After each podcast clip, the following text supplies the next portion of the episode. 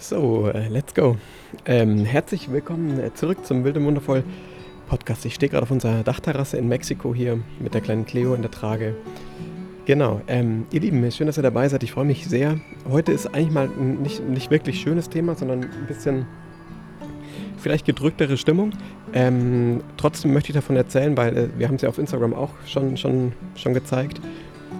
Ja, es soll darum gehen, dass unser Haus auf La Palma, von dem ich die ganze Zeit schon gesprochen habe, wie schön die letzten Monate, ja Wochen, Monate waren, genau.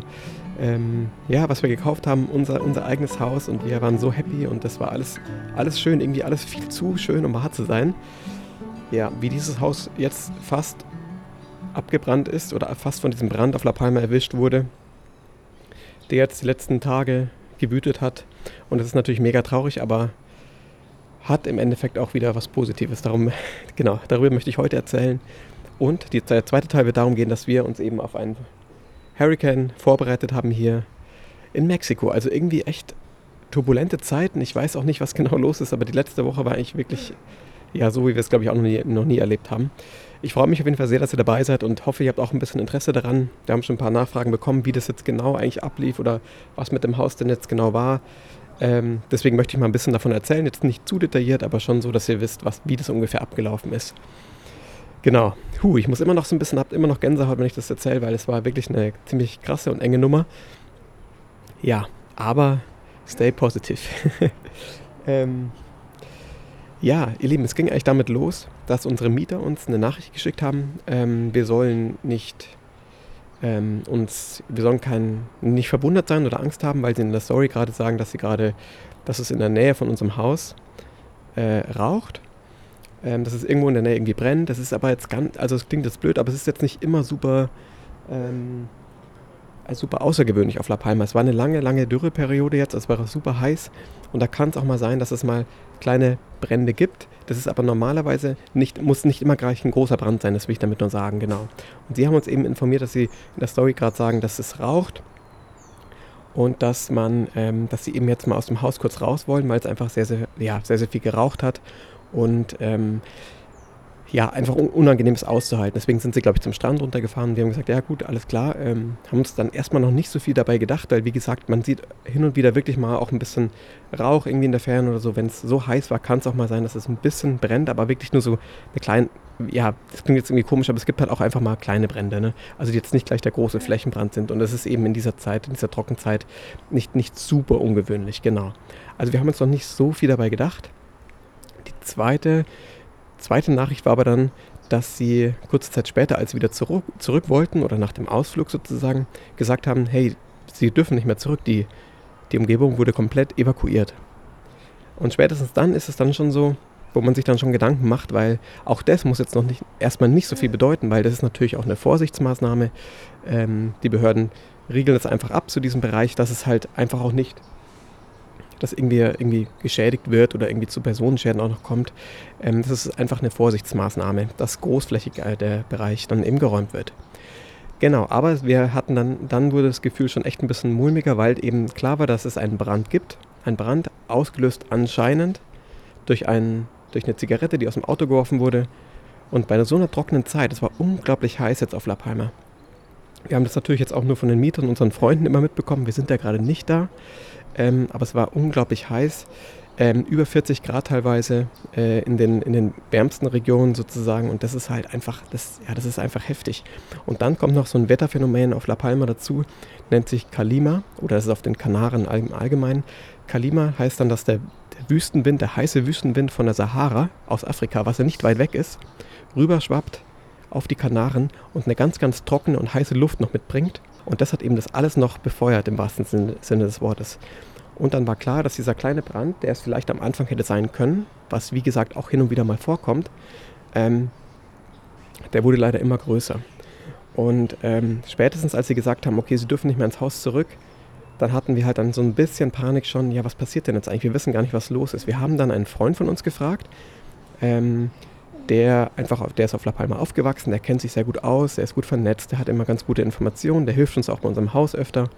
Ähm, und er hatte gesagt, dass dieser Brand bei uns äh, in dem Bereich, der ist eigentlich schon weiter unten jetzt.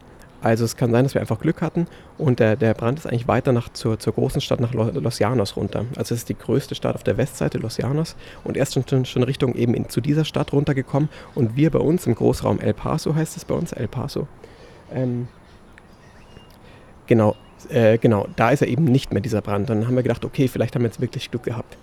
Und ähm, genau, dann wurden wir zumindest, waren wir so ein bisschen beruhigt. Es hat sich wieder so angefühlt und denkt sich, okay, das war jetzt blöd gelaufen, aber der Brand ist zum Glück nicht mehr bei uns, was natürlich auch ein bisschen doof ist. Und natürlich brennt ja immer noch und du denkst dir, anderen Leuten kannst, anderen kommen vielleicht nicht so glücklich damit weg. Ähm, okay, aber was dann kurze Zeit später passiert, und zwar sind unabhängig von voneinander mehrere Freunde zu unserem Haus gefahren, einfach nur ohne, dass wir sie gefragt haben. Und es ist nach wie vor auch so ein unglaublich, ein unglaublich schöner, schöner, ja, schöner Gedanke, dass sie da so hingefahren sind, wirklich völlig selbstlos sind hingefahren, haben nach unserem Haus geschaut, weil sie eben gehört haben, dass es in dem Bereich brennt. Und wir haben dann Videos geschickt bekommen ähm, und Fotos, auch von unseren Mietern dann, weil die durften auch wieder zum Haus zurück, ähm, weil der Brand dann ja anscheinend nicht mehr da war.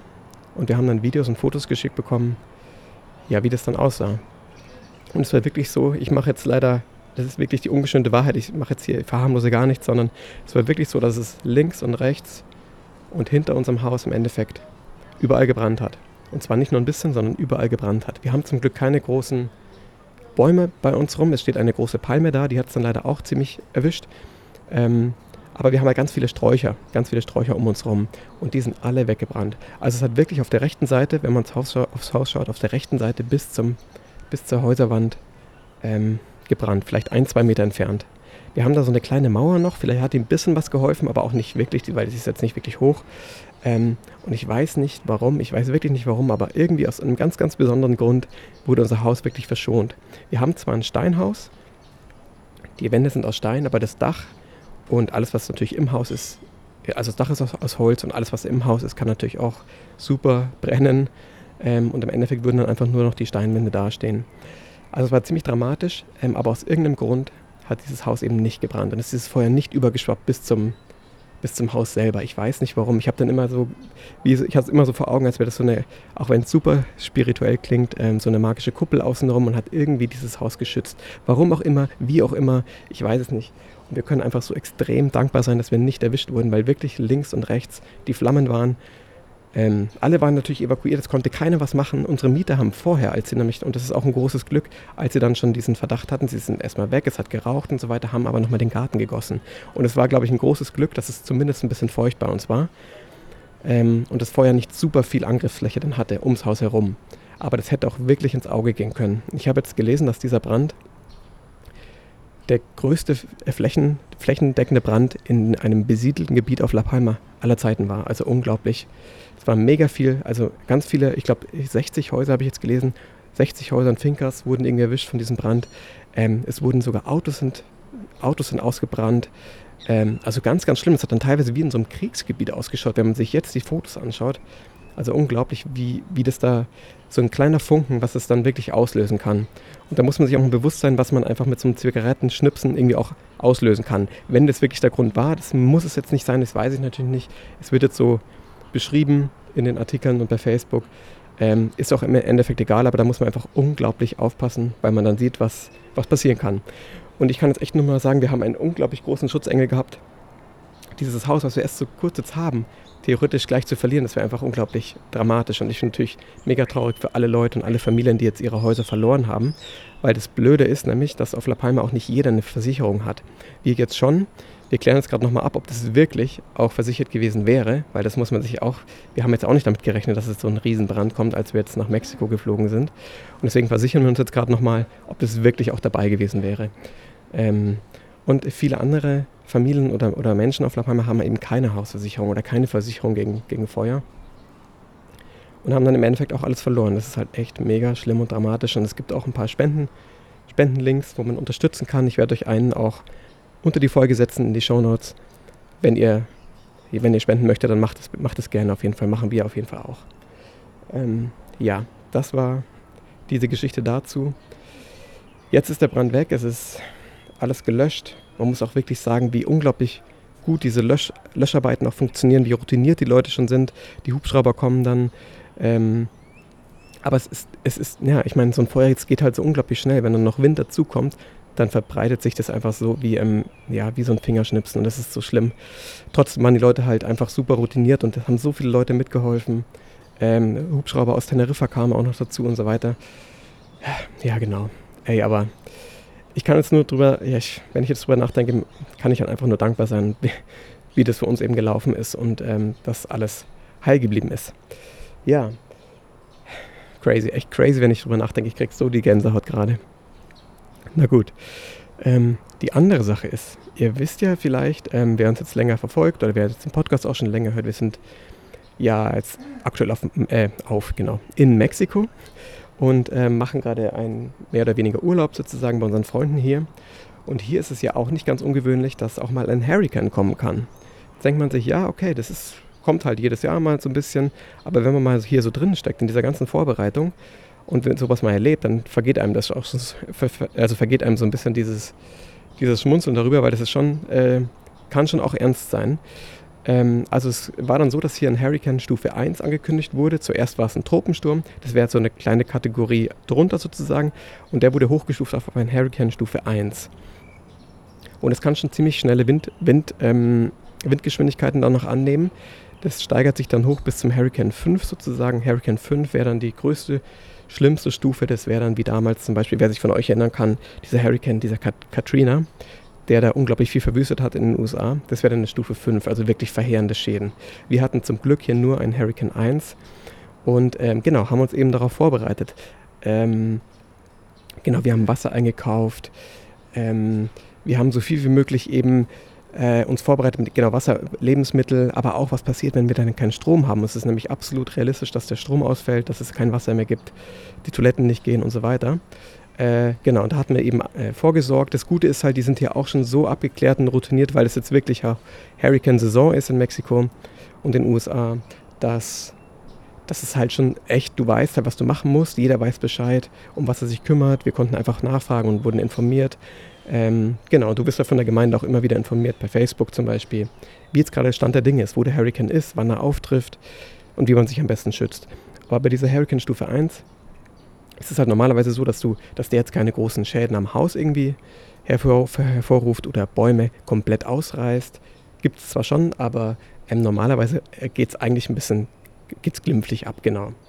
Ähm, es kann sich aber über Nacht blöderweise halt immer auch noch, noch mal ändern. Ne? Der kann dann auch noch größer werden, je nachdem, wie dann der Wind, wie der Wind dann da, äh, dazukommt und so weiter.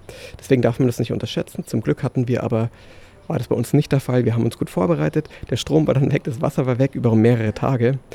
Äh, und das ist auch übrigens eine krasse Erfahrung, wenn man mal keinen Strom hat und kein Wasser. Ähm, ja, müsste ich jetzt auch nicht öfter machen, aber in dem Fall ging es natürlich nicht anders. Genau, der Hurricane traf dann in der Nacht, also um 3 Uhr war dann ungefähr das Auge ganz in der Nähe hier. Also ein Hurricane hat ja ein, so ein Auge, spricht man davon, das ist das Zentrum des Hurricanes. Und in diesem Zentrum ist es ja dann so, dass es da ja ganz ruhig ist. Ne? Da gibt es da keinen Wind, keinen Regen, nur außen herum, um dieses Auge herum ähm, geht es dann halt ab sozusagen. Ne? Und da sind dann diese ganzen, die Winde und der Regen und so weiter. Da kommt ja unglaublich viel Regen nach unten. Äh, ja, genau. Und zerstört im Endeffekt halt ganz, ganz viel, wenn es ein schlimmer Hurricane ist. Aber es ging zum Glück bei uns alles gut. Es war halt super laut natürlich. Du hast gehört, okay, das ist wirklich, wirklich krass. Ähm, und es wurden auf jeden Fall doch ein paar Bäume ausgerissen oder zumindest quergelegt. Ähm, ganz, ganz viel, ja, die Straßen haben halt ausgeschaut wie, wie, ja, wie einfach, ähm, ja, es lag halt ganz viel, ganz viele Blätter, ganz viel Äste auf dem Boden, ähm, ganz viel verwüstet halt, aber so, dass es halt, es wurde keiner verletzt sozusagen. Ne? Es ist einfach schon so routiniert und, und abgeklärt hier alles, dass keiner verletzt wurde, aber in der Nacht kam da eben um 3 Uhr ungefähr und dann ging es richtig ab. Es war laut, windig, ganz viel Wasser, aber zum Glück ist nichts passiert. Autos wurde ich, wurden, habe ich jetzt gesehen, glaube ich, bei uns zumindest jetzt auch keine richtigen äh, richtig beschädigt oder so, durch irgendwelche Kokosnüsse, die runterfallen. Ähm, und ich merke dann auch, wie unglaublich, auch viele, äh, ja, wie unglaublich, was für eine Kraft so eine, die Natur einfach auch haben kann. Wie demütig und wie klein wir eigentlich auch sein sollten, ne? wenn man das mal einmal, einmal so mitbekommt. Ähm, genau, aber uns ging es gut. Wir haben danach zwei Tage, glaube ich, jetzt noch keinen Strom gehabt. Gestern ging der Strom, ging der Strom zum Glück wieder an ein Segen, ey. Die Klimaanlage geht wieder, das Wasser, die Toilettenspülung und so weiter. Der Kühlschrank, wir mussten dann auch so viele Sachen wegwerfen, weil der Kühlschrank halt auch lange ausgefallen ist. Ja, alles Luxusprobleme, ich weiß. Und ähm, uns geht's gut, aber es war trotzdem einfach eine unglaublich ja, turbulente Woche, vor allem natürlich mit unserem Haus auf La Palma, wo wir erstmal nicht wussten, wird es überhaupt stehen, wenn wir wiederkommen oder nicht. Also crazy, einfach crazy. Ich hoffe, die nächsten Wochen werden wieder ein bisschen ruhiger. Wir konnten jetzt natürlich in der Woche auch nicht wirklich am Film weiterarbeiten. Das haben wir jetzt die letzten Tage dafür wieder mehr geschafft. Ja, ihr merkt schon, also ich bin immer noch so ein bisschen, bisschen gefasst irgendwie. Ich weiß auch nicht, was, wer, wie, warum das alles in diesem Moment dann auch in so gedrückt alles kommt, aber es ist, ist, ist okay und uns geht sehr gut. Wir müssen wirklich dankbar sein für alles, dass wir halt einfach so glimpflich bei allem jetzt gerade we weggekommen sind. Ja, hey Leute, ich hoffe, ihr habt, ähm, euch hat das ein bisschen interessiert, ihr habt jetzt einen Einblick bekommen, wie das genauso, wie das so abgelaufen ist. Wenn ihr irgendwelche Fragen habt, schreibt auf jeden Fall bei Story of Const bei Instagram oder Wild und Wundervoll natürlich. Ähm, genau, jetzt kommt hier irgendwie so eine Mähmaschine da auf dem, auf dem Golfplatz.